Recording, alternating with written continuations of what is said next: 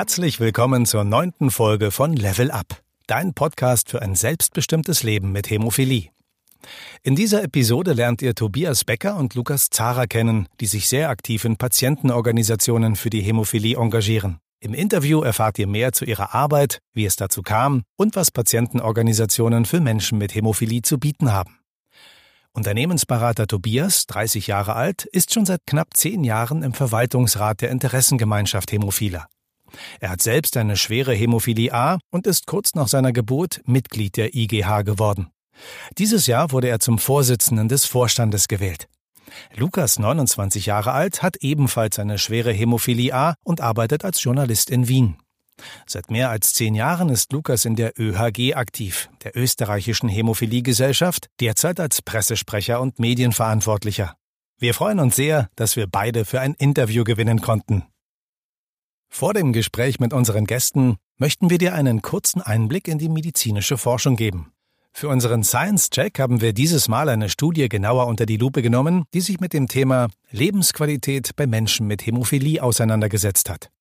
In der Veröffentlichung von 2022 wurden über 400 Personen mit Hämophilie A und B aller Schweregrade und Altersstufen sowie deren Behandlungsteam zu den Schwerpunkten Schmerz, Depression und Angst befragt. Mit Hilfe verschiedener Fragebögen und unter Einbezug der individuellen Therapien wurden folgende Schlussfolgerungen gezogen. Jeder Zweite leidet phasenweise oder permanent an Schmerzen aufgrund der Hämophilie. Insbesondere diese Patienten berichten außerdem vermehrt von mentalen Problemen wie etwa Depressionen oder Angstzuständen. Die Häufigkeit der Schmerzen und der damit einhergehenden psychischen Belastung nimmt mit steigendem Schweregrad der Hämophilie zu. Allerdings berichten auch 62 Prozent der Studienteilnehmer, dass ihre Schmerzen angemessen therapiert werden. Daher ist es wichtig, bei Schmerzen das Gespräch mit dem Behandlungsteam zu suchen, denn dir kann geholfen werden. Auch die Mitgliedschaft in einer Patientenorganisation kann eine wertvolle Ergänzung zum gesunden Umgang mit deiner Erkrankung sein. Wie das konkret aussehen könnte, erfährst du nun im Interview.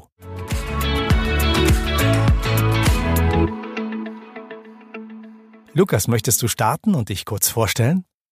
Hallo, ich freue mich sehr, dass ich dabei sein kann und heute über Patientenorganisationen sprechen kann mit dir, lieber Tobias. Ähm, ich bin seit ja, circa zehn Jahren in der österreichischen Hämophiliegesellschaft äh, tätig, äh, helfe da immer wieder mal mit, bin seit ein paar Jahren Vorstandsmitglied und äh, daher kennen wir uns auch. Da haben wir uns einmal bei einem Kongress, äh, bei einem internationalen Kongress kennengelernt. Du bist ja auch bei der IGH tätig. Was sind denn da so deine Aufgaben und vielleicht äh, zuerst, wie bist du da überhaupt reingekommen? Auf meiner Seite schön, schön dabei sein zu dürfen. Ja, also ich bin auch schon seit wahrscheinlich 25 Jahren oder sowas äh, in der EGH ähm, selbst äh, Mitglied. Bin da so reingewachsen durch meine Eltern. Die EGH ist eine der zwei großen Patientenorganisationen in Deutschland, ähm, die sich halt eben für die äh, Menschen mit Hämophilie und auch für Angehörige einsetzt. Meine Eltern haben sich dort äh, engagiert nach der Geburt, nach der Diagnose, weil sie nach anderen gesucht haben, die mit ähnlichen Dingen umgehen müssen.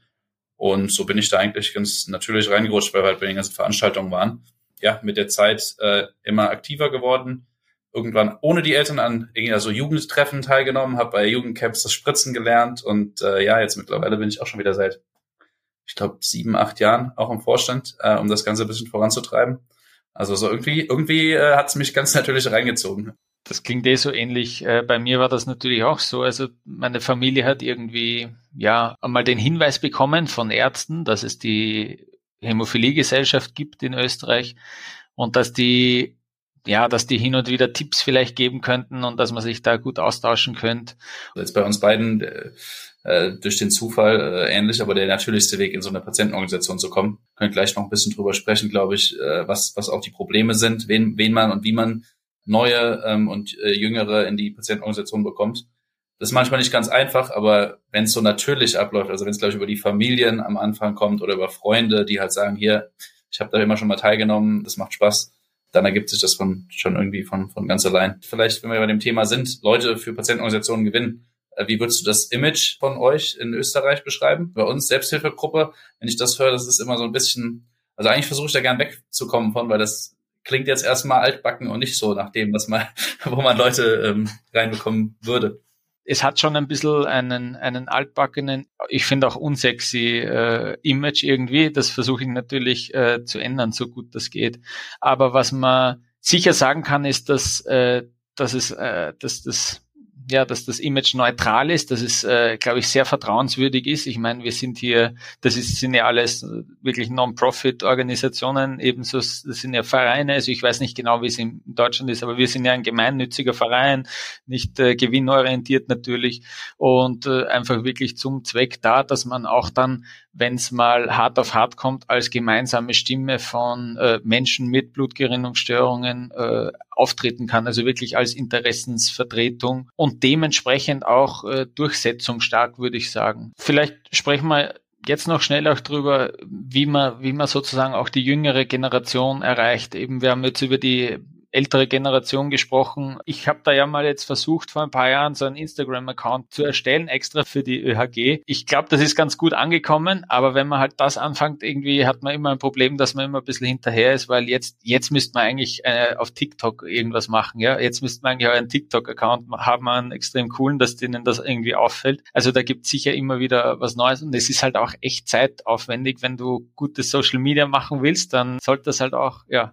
irgendwie, es gibt halt verdammt viele gute Kanäle und dann ist das ein Verdrängungswettbewerb. Aber ich versuche es äh, trotzdem irgendwie bei uns in kleinen Rahmen auch zu machen und ich glaube schon, dass das was hilft und ich glaube, dass die Kinder und Jugendlichen sich dann auch irgendwie gewissermaßen freuen, wenn sie in ihrer Timeline dann einem, einfach auch mal Bluter-Content, sage ich jetzt einmal, äh, ohne dass es den sowas Explizites überhaupt gibt, aber die freuen sich dann trotzdem auch drüber, ähm, glaube ich, wenn sie wenn sie das äh, sehen und das hat auch irgendwie was, was ja natürlicheres und normaleres dann. Ich glaube, das, das kann auch helfen. Ich weiß nicht, ob du, ob ihr auch äh, sowas macht, um explizit Jugendliche anzusprechen. Naja, also ich meine, ich glaube, man muss mit der Zeit gehen. Ne? Also klar, man braucht schon Social Media, braucht man auf jeden Fall. Für uns hat sich das eigentlich so bewahrheitet, dass Facebook-Gruppen und so weiter geschlossen sind, bei denen die wir sehr gut moderieren, wo wir auch gucken, dass wirklich niemand sonst reinkommt. Auch viel von ähm, älteren Patienten oder von äh, jungen Eltern ähm, genutzt werden. Also da ist wirklich viel Austausch, auch täglich, täglich Austausch in den Gruppen. Da sind wir eh eigentlich beim Punkt, also wie, wie kann man den Kontakt, wie, wie kommt man eigentlich in Kontakt zu einer Patientenorganisation? Bei uns beiden war es jetzt eben irgendwie schon, also bei mir zumindest war es ein Hinweis von einem, vom damaligen Arzt, der, der darauf hingewiesen hat. War das bei dir auch so? Ja, also bei, bei mir war es, bei mir war es halt über die, über die Eltern. Ich weiß gar nicht mehr, wie die, wie die sie darauf aufmerksam geworden sind, bin ich mir nicht sicher. Aber ja, ich glaube, es gibt verschiedene Quellen. Ne? Also am Ende, der erste Erstkontakt ist das Hämophiliezentrum. Ne? Also erstmal hat man mit einem Arzt Kontakt, äh, glaube ich. Und da ist es, glaube ich, die Aufgabe von uns, extrem gut verknüpft zu sein mit den Hämophiliezentren und den Behandlern, so dass halt einfach klar ist, es gehört dazu, man wird aufgeklärt über die Krankheit, man bekommt gesagt, was wichtig ist und dann wird quasi auch sofort die Karte oder der Flyer mitgegeben und hier ist jetzt übrigens die Selbsthilfegruppe, bei der es Sinn macht, sich anzumelden. Äh, und dann liegt es natürlich auch an uns als Selbsthilfegruppen, glaube ich, äh, die Patienten davon zu überzeugen, dass es einen Mehrwert hat. Ähm, aber ich glaube, das ist, das ist so das Wichtigste. Ja, also ich kann nur sagen, wir, wir versuchen da schon sehr viel, äh, den, wir suchen den Kontakt zu allen BehandlerInnen in Österreich und auch zum, irgendwie noch zum Pflegepersonal. Wenn wir den Kontakt hochhalten, ähm, dann glaube ich halt auch, dass die, dass die Chance größer ist, dass die, die ÖHG erwähnen in so einem, in so einem Aufnahmegespräch, in einem Diagnosegespräch oder so. Und dann, dann hilft es uns, äh, ungemein, ja. Wenn man im Internet sucht, kann man, glaube ich, äh, uns auch auf jeden Fall finden aber ich glaube, der realistischste Weg über, über das Zentrum und dann äh, wahrscheinlich im Erstkontakt halt auch über die Eltern. Das muss man sich halt auch immer bewusst machen. Also wir sind ja jetzt beide auch eher über die Familien reingerutscht und ich glaube, das wird dann auch, ist dann auch das der natürliche Ablauf. Am Anfang ist die wichtigste Anlaufstelle für die Eltern. Also man, wenn man gerade die Erstdiagnose bekommt, Hämophilie, hat es vielleicht noch nicht in der Familie gehabt und googelt das mal, dann denkt man sich, um Gottes Willen, was ist nur passiert? Also die Welt bricht, die Welt bricht zusammen und dann einfach mal irgendwo hin, irgendwo hinzufahren ähm, oder ein Gespräch zu führen und mitzubekommen, ach, du hast Thermophilie und das ist alles gar kein Problem. Das ist, glaube ich, das äh, veränderndste Ereignis. Ich hab, wir haben da immer eine, wir haben eine Veranstaltung, die ist da immer die so die die prädestinierteste Geschichte dazu. Haben wir so ein, so ein, so ein Begegnungswochenende, wo, wo ganz viele sind. Da sind einige da, die sind da seit 10, 15 Jahren. Und da gibt's einen Hügel hinter hinter dem hinter dem Hotel gibt's einen Hügel, der runtergeht und alle hämophilen Kids machen darunter immer, wie nennt man das denn, diese, diese Bobbycar, diese kleinen roten autoschen Bobbycar, die machen Bobbycar-Rennen darunter. Also die hämophilen Kinder machen Bobbycar-Rennen darunter. Und natürlich jeder Arzt, alle würden sagen, um Gottes Willen, das darf auf gar keinen Fall passieren. Aber es ist halt so, die, die neuen Eltern kommen dorthin, gucken sich da um, sehen das, sehen, wie alle miteinander äh, grillen, essen, trinken und dann ach, da hinten sind die ganzen Kids miteinander am Spielen und äh, fahren mit Bobbycars Berg runter. Und allein diese Realität, das ist okay, das passt, das, das ist machbar. Und alle haben hier das Gleiche. Das nimmt eine so große Last schon von denen. Ähm, das halt, äh, ja, kannst du durch nichts ersetzen eigentlich. Ja, das glaube ich. Das ist ein schönes Bild eigentlich. Ja. Patientenorganisationen können ja dann irgendwie auch Teil sein von einem so einem äh, ganzen, ges äh, ganzheitlichen, gesundheitlichen äh, Management von von dieser Krankheit, oder? Also ähm, das, ich finde, das das gehört auch irgendwie dazu, weil weil alle so ja, irgendwie ist es ja psychosoziale Betreuung, das kann eben nicht äh, ausschließlich auf der Klinik passieren, ist zumindest mein Verständnis. Ja, absolut. Also ich glaube, du vermisst halt einfach einen, einen Teil. Ne? Also wenn du sagst, du stellst dich nur mit den Ärzten und mit dir selber, mit der Erkrankung, dann fehlt halt einfach was. Dann fehlt einfach genau dieser Erfahrungsschatz von allen anderen, ähm, die eben auch mit der Erkrankung schon umgegangen sind. Von daher, ich sehe das schon als ein als eine Säule dieser ganzheitlichen Behandlung. Und deswegen umso wichtiger, dass wir halt diese Verknüpfung haben zu den Zentren und auch, dass wir die Verknüpfung haben hier jetzt zu, zu den Firmen, wo wir jetzt zum Beispiel halt auch hier in, in einem Podcast tätig sein können. Und wenn dann dort dar, darüber wieder der ein oder andere in Österreich auf euch zukommt oder in Deutschland auf uns, umso besser. Ja. Du hast gerade auch schon gesagt, psychosoziale Betreuung ist, glaube ich, auch nur ein, ein Aspekt. Ich weiß nicht, wie du das siehst, aber gibt es, glaube ich, ganz viele unterschiedliche ja, Themen, weshalb das wichtig ist und worum es sich lohnt, äh, sich auszutauschen in, in Selbsthilfegruppen. Ja, genau. Also das ist irgendwie, ein riesiger Begriff eigentlich psychosoziale Betreuung. Was heißt das? Also konkret ich, für, für unsere Patientenorganisation, es ist irgendwie ein, ein, ja, ein Füreinander-Dasein. Wir bieten ja eigentlich eine Plattform, um Fragen zu stellen, Fragen jeglicher Art und, und Erfahrungen auszutauschen. Und auch das klingt noch sehr allgemein. Konkreter, so Beispiele, hey Tobias, wie läuft bei dir eigentlich die Prophylaxe? Weil ich kann mich schon mit meinem Arbeitskollegen, kann, die, die, die interessiert das schon auch, aber ja, also so Detailfragen, ähm, ja, würden die vielleicht überfordern oder, oder ja, können die auf jeden Fall nicht so nachvollziehen natürlich. Wie oft bekommst du Blutungen? Ist das irgendwie, tritt das auf oder bist du mit deiner Prophylaxe super eingestellt? Wie bekomme ich, äh, das sind auch andere Dinge, wie bekomme ich einen Behindertenausweis zum Beispiel, wenn ich mhm. einen brauche oder einen haben will? Das sind auch Fragen, die man wahrscheinlich im Krankenhaus äh, nicht so stellen kann oder, oder sollte. Wie bekomme ich eine erhöhte Familienbeihilfe? Das ist jetzt vielleicht ein sehr Österreich, aber gibt sicher auch in Deutschland ein Kindergeld. Auch das ist irgendwie, wie wie kann ich es äh, meiner Freundin oder meinem Partner sagen, dass ich Hämophilie habe? Wie hast du das gemacht? Das sind, das sind so Fragen. Oder mich hat auch einmal eine, eine Mutter äh, gefragt, jetzt ihr Sohn schon langsam kommt er in ein Alter, wo das relevant wird. Muss man wirklich beim Sex auf irgendwas achten?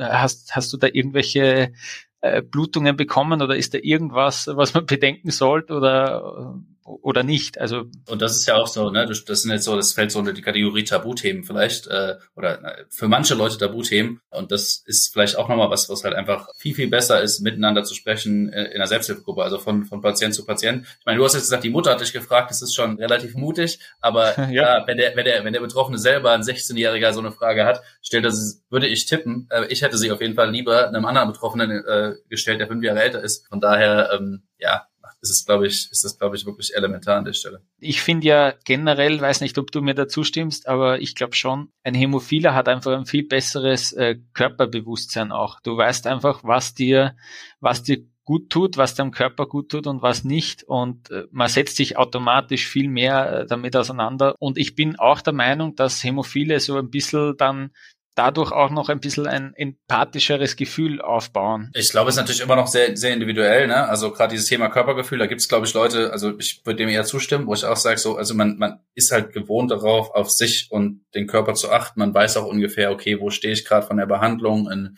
äh, muss ich gerade extra vorsichtig sein, muss ich nicht. Das Thema Empathie, äh, glaube ich, gilt, äh, wahrscheinlich äh, ist es falsch zu sagen, nur für die Hämophilie, aber für alle Selbsthilfegruppen, für alle äh, ja, Erkrankungen, ähm, wo man sich in so ähm, Foren trifft. Du hast irgendwie am Anfang mal gesagt, man hat dann also man will dann irgendwie, dass es dem Gegenüber auch gut geht und man hat irgendeine eine Verbindung. Und ich glaube, das trifft's halt. Ne? Also man, gerade wenn man sich das bewusst macht, das ist halt schon ein definierender Teil von einem, wenn man eine ähm, geerbte Krankheit hat, die, eine, die als, als Schwerbehinderung äh, gilt, aber irgendwie damit mit den Hürden umgeht, trotzdem ein normales Leben führt und sieht eine andere Person, ist eine seltene Sache. Also die 99 Prozent des Alltags geht man nicht mit anderen Leuten um, die, die das kennen, aber sieht eine Person von Angesicht, Angesicht zu Angesicht und weiß, oh, die Person hat genau das Gleiche wie ich, äh, muss genau die gleichen Sachen umgehen und das macht einfach was mit Menschen. Also ja, glaube ich, ist das, ich glaube, ja, würde ich dir zustimmen, aber ich glaube für alle, für alle seltenen Erkrankungen, wenn sich Leute da verbinden, ist das wahrscheinlich ja. gültig. Ja. Hast sicher recht, ja.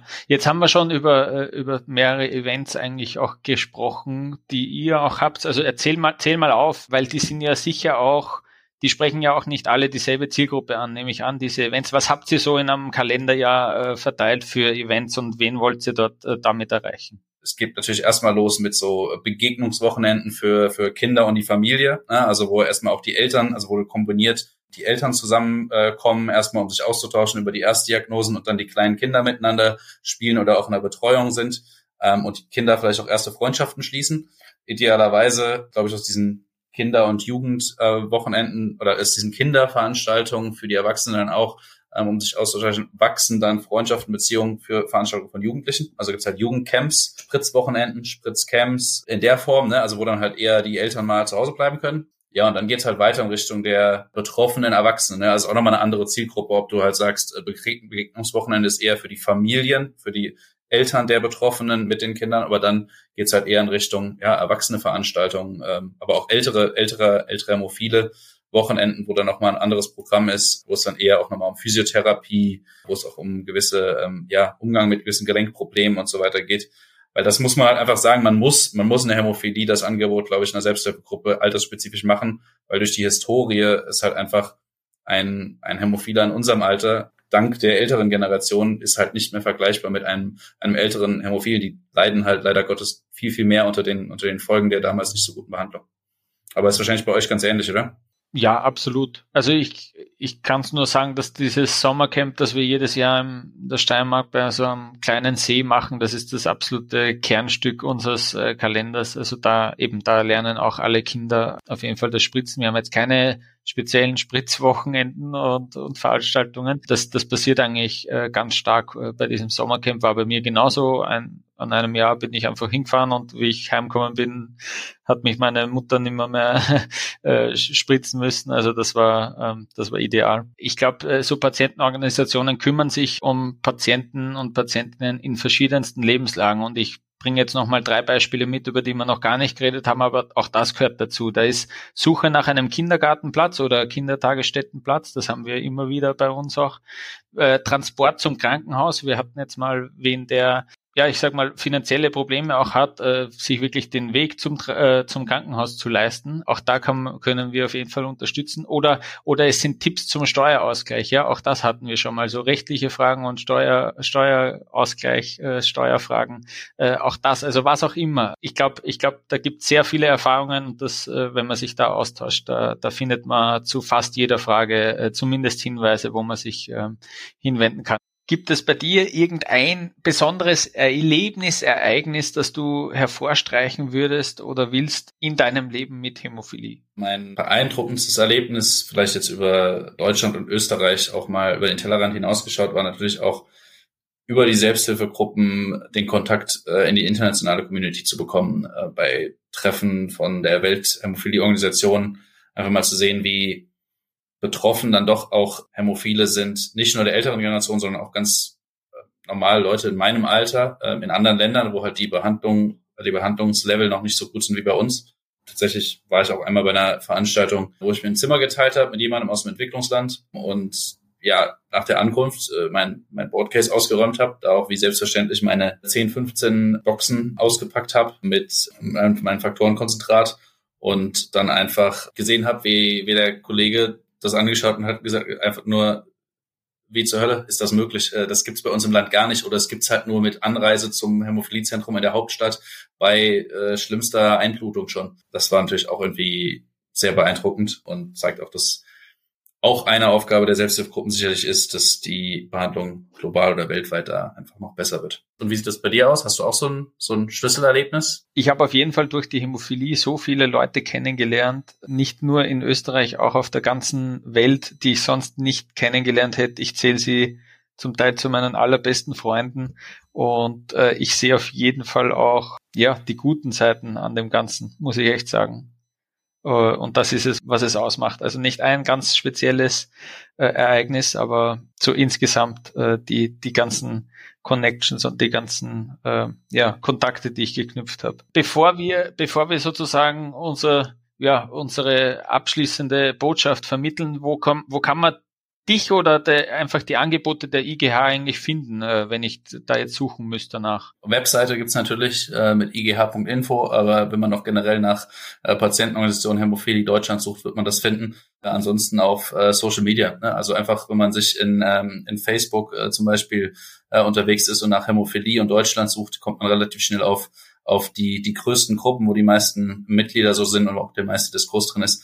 Äh, das steht man dann, sieht man dann meistens am Rande, dass das moderiert wird von der, von der IGH. Ähm, da kann man uns finden. Und ansonsten sicherlich äh, auch in den Zentren einfach mal nachfragen. Aber ich glaube, jeder hat Internet, jeder hat Facebook. Wenn gleich du gesagt hast, TikTok ist das nächste, da, ähm, da findet man uns schon. Und euch über, über Instagram. Natürlich ähnlich. Äh, österreichische Hämophilie-Gesellschaft ist das Schlüsselwort äh, sehr, sehr lang und sperrig, kann man sich aber sicher auch vertippen und man findet es trotzdem, wenn man es googelt. Ja. Und bluter.at ist unsere äh, Homepage. Äh, das ist ja dann doch recht einfach, glaube ich, zu finden. Ja, was ist jetzt so deine deine Schlüsselbotschaft äh, zum Schluss, die du, die du gerne loswerden willst, äh, was, was die Arbeit von Patientenorganisationen betrifft? Ich glaube, es ist ein elementarer Bestandteil der, der der Behandlung ist genauso, genauso wie der Besuch im, im Hämophiliezentrum sollte auch die Teilnahme bei Veranstaltungen von, von Patientenorganisationen mit dazugehören. Ähm, und ist, glaube ich, ein extrem wichtiger Treiber für, um selbst informiert zu sein, um selbst mit der Krankheit umzugehen und auch, dass die, die Stimme der, der Betroffenen in der Politik äh, wahrgenommen wird. Von daher, glaube ich, elementar. Sehr gut, ja. Ich schließe mich an und sage, dass die Patentenorganisationen auf jeden Fall ähm, ja die Versorgung von Menschen mit Blutgerinnungsstörungen ergänzen sollen und können und das auch tun. Ja, und Patientenorganisationen genießen aus meiner Sicht ein hohes Vertrauen und Ansehen untereinander und sind vor allem unabhängig und äh, sind eben für den persönlichen Austausch, so wie wir zwei das jetzt gemacht haben, äh, da. Und das freut mich dann immer ganz besonders, weil ich es immer sehr wertvoll finde, mit anderen drüber zu sprechen. Danke, Tobias. Es hat sehr viel Spaß gemacht. Danke dir. Ebenso, mir auch. Und wir, wir sehen uns beim, beim Skicamp.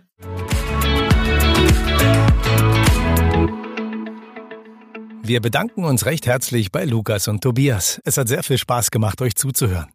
Für euch, liebe Zuhörer, hier nochmal das Wichtigste zusammengefasst. Patientenorganisationen sind unabhängige Vereine, die zu einer ganzheitlichen Versorgung von Menschen mit Hämophilie beitragen. Natürlich stehen sie dir bei einer Diagnose zur Seite, aber auch bei Behördengängen, dem Finden eines geeigneten Kita-Platzes oder der Wahl des passenden Behandlungsteams vor Ort.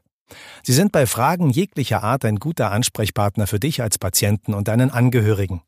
Auch organisieren sie zahlreiche Events, bei denen du dich austauschen kannst, das selbstständige Spritzen lernst und gemeinsam Sport machen kannst.